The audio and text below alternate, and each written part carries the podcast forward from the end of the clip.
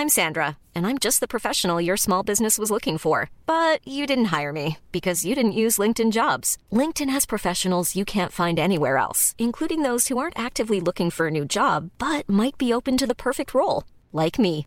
In a given month, over 70% of LinkedIn users don't visit other leading job sites. So if you're not looking on LinkedIn, you'll miss out on great candidates like Sandra. Start hiring professionals like a professional. Post your free job on linkedin.com/people today. Bonjour à toutes et à tous et bienvenue dans Titre. Titre, c'est le podcast dédié à la littérature qui à chaque épisode met en lumière un ouvrage avec son auteur, en l'abordant et en le racontant par son titre. Pour ce nouveau numéro, j'ai le plaisir de recevoir un auteur qui est aussi un musicien. Bonjour David Hallyday. Bonjour. David Hallyday, vous êtes entre autres compositeur, interprète, multi-instrumentiste et comédien. Mais aujourd'hui, c'est pour votre livre Meilleur album, publié aux éditions du Cherche Midi, que nous vous recevons.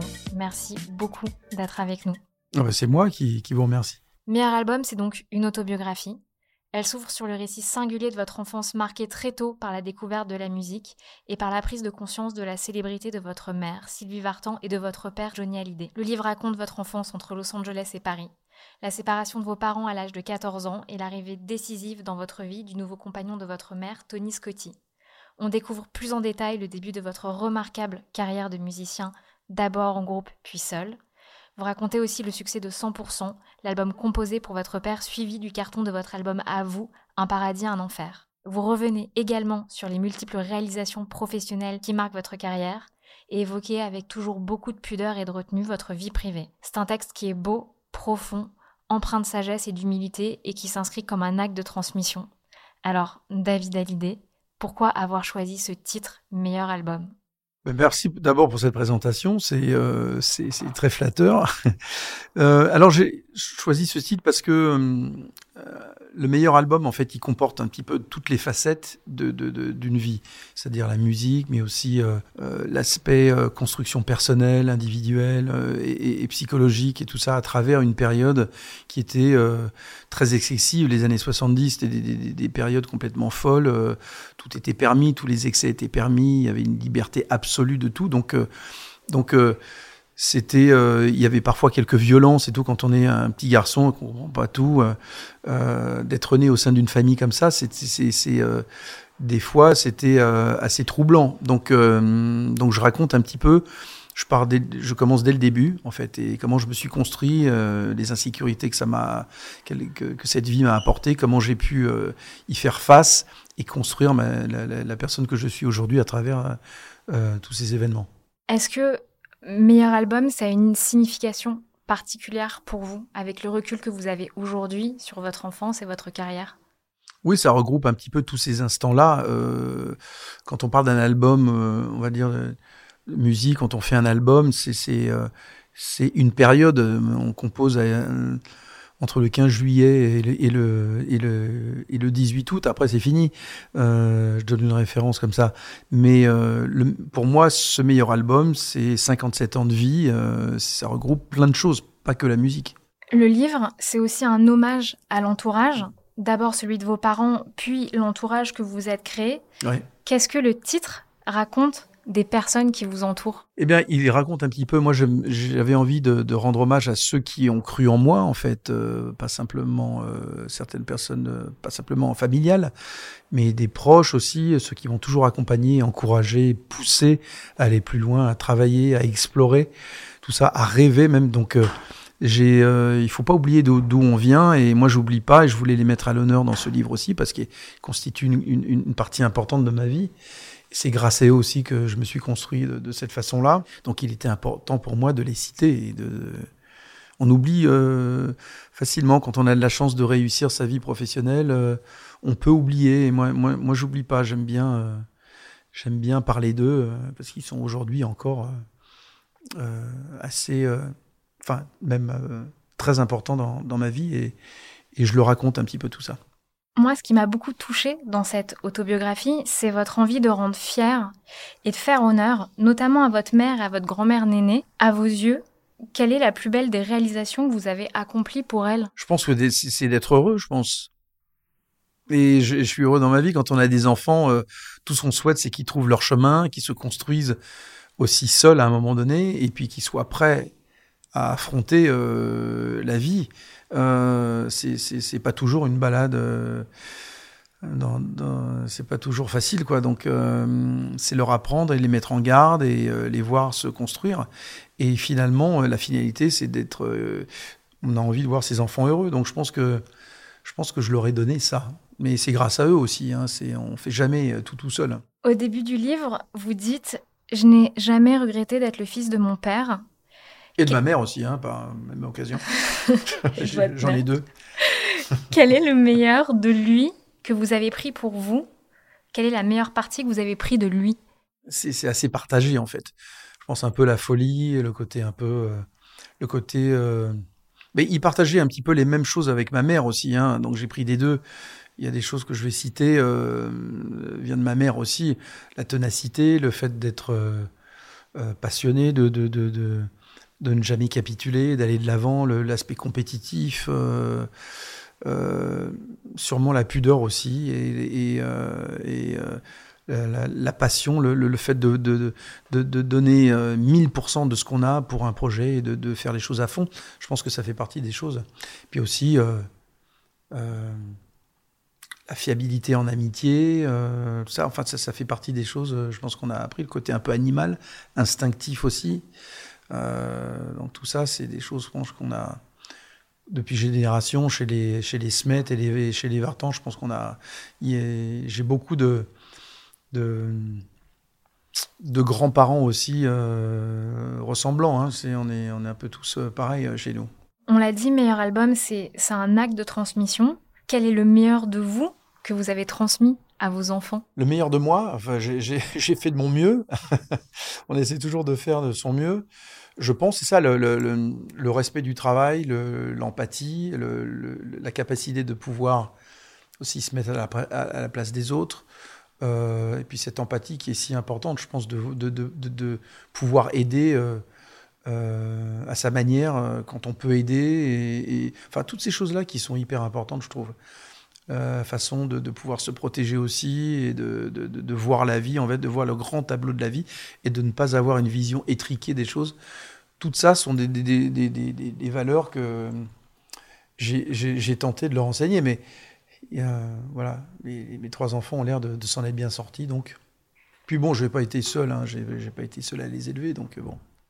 Et le pire que vous avez essayé sciemment de ne pas leur transmettre mes angoisses, euh, mes angoisses, mes insécurités, euh, tout ça. Ouais, J'essaie de ne pas communiquer, mais bon. Ils sont malins, les bougres, ils, ils, ont compris certaines choses, mais bon.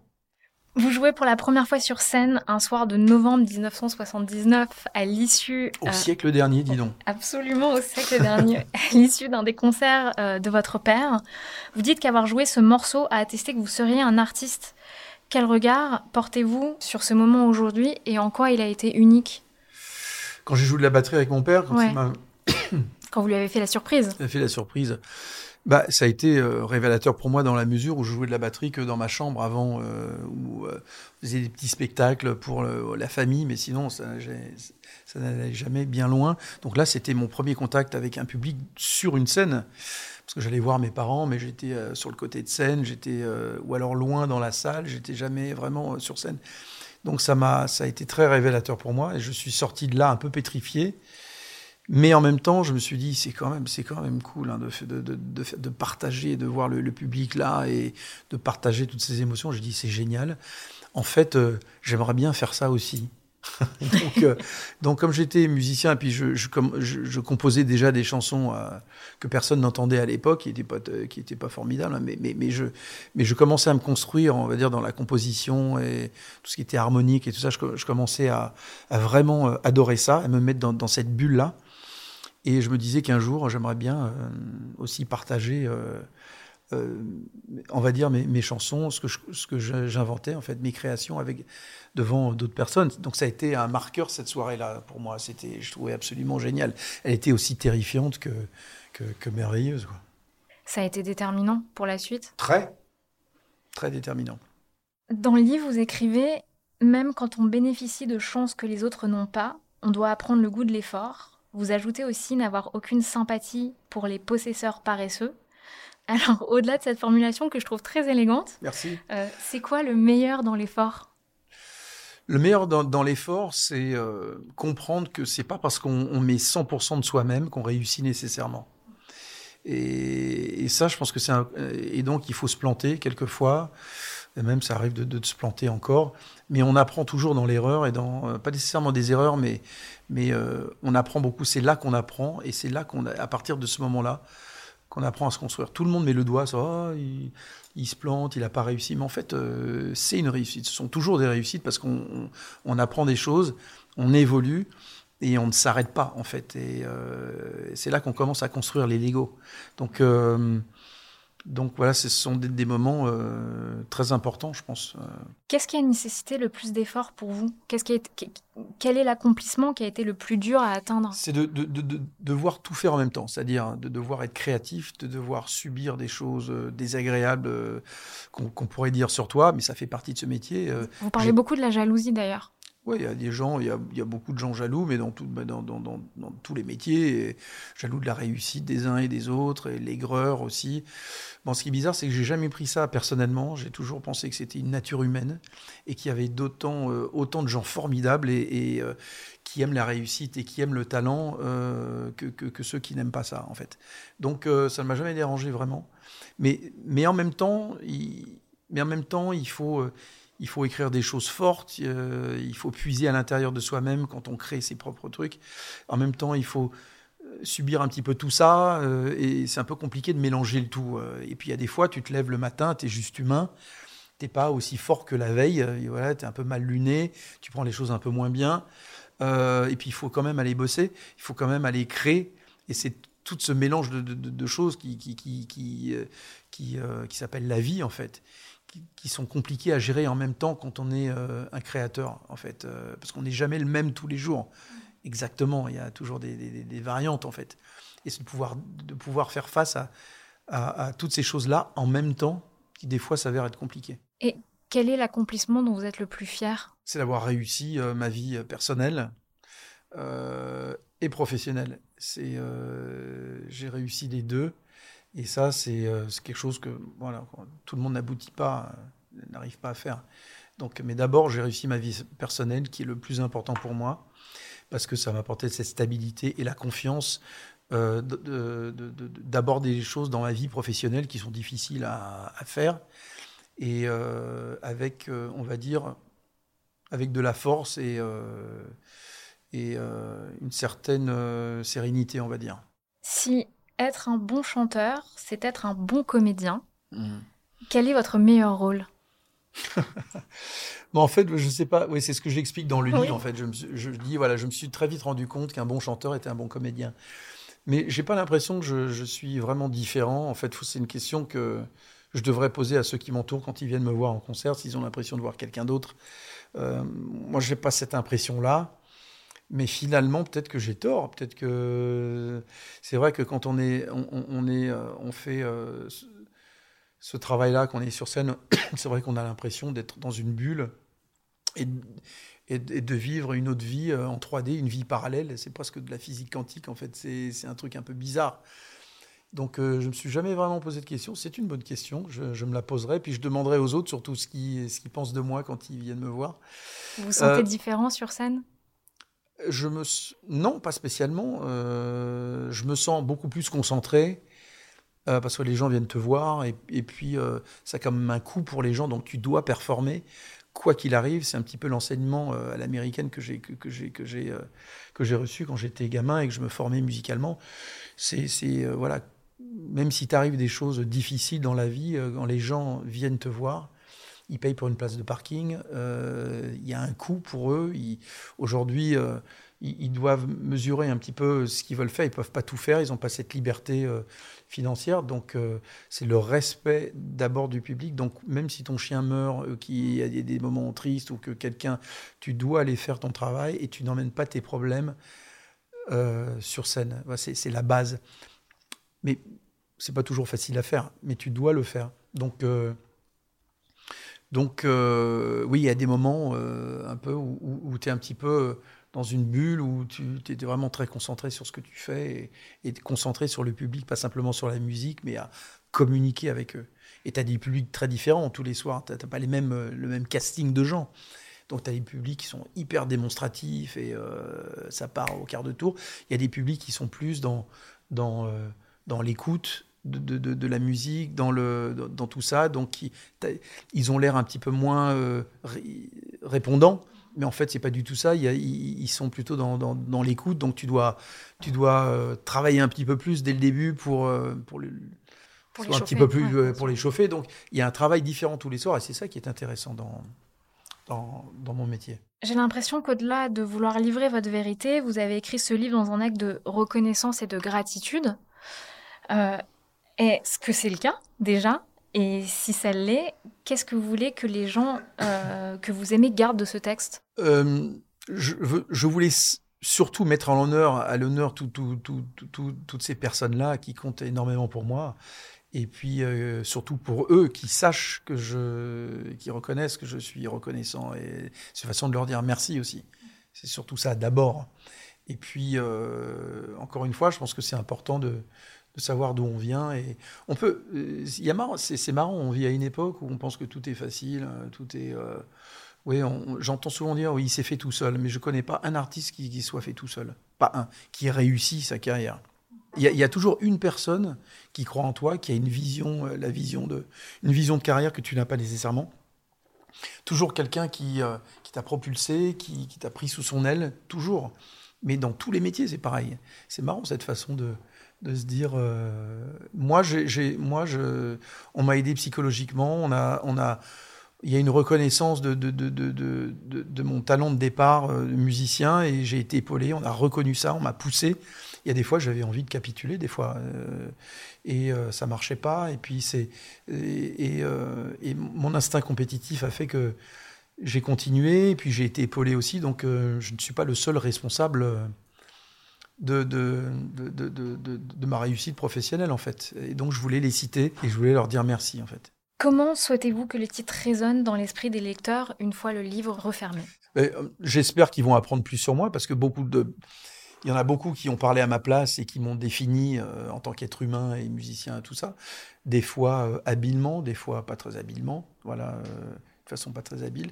Donc finalement, me raconter et, et, et, que ça vienne de moi, je pense que c'est c'est une bonne chose. Peut-être j'espère qu'ils apprendront des choses qu'ils ne connaissaient pas de moi. C'est un petit peu le but aussi. Et moi, ce qui m'intéressait, c'était de raconter un petit peu toute la manière dont je me suis développé individuellement au milieu de tout ça, quoi, de, tout, de, cette famille assez atypique, euh, euh, à travers laquelle j'ai pris des choses et que, qui m'ont transmis des choses et que j'ai moi. Voilà, c'est toute cette histoire-là que, que, je raconte. Est-ce que vous pouvez me donner un titre de chanson qui pourrait être la bande originale du livre? Euh, Ça ne serait pas ma dernière lettre. Ouais. mais une chanson que j'aime beaucoup, qui, qui, qui est apparue dans un, dans un album qui est sorti, qui s'appelle J'ai quelque chose à vous dire, et euh, euh, ça serait le nerf de la guerre. Merci beaucoup, David Hallyday, d'avoir été avec nous aujourd'hui. Merci beaucoup. Et merci à vous tous de nous avoir écoutés.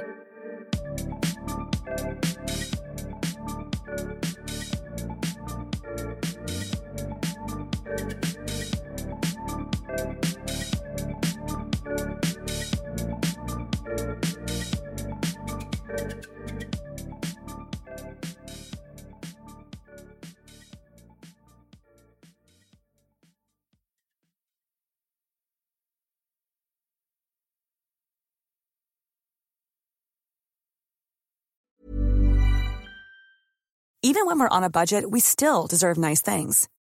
Quince is a place to scoop up stunning high-end goods for 50 to 80% less than similar brands. They have buttery soft cashmere sweaters starting at $50, luxurious Italian leather bags, and so much more. Plus, Quince only works with factories that use safe, ethical, and responsible manufacturing. Get the high-end goods you'll love without the high price tag with Quince. Go to quince.com/style for free shipping and 365-day returns.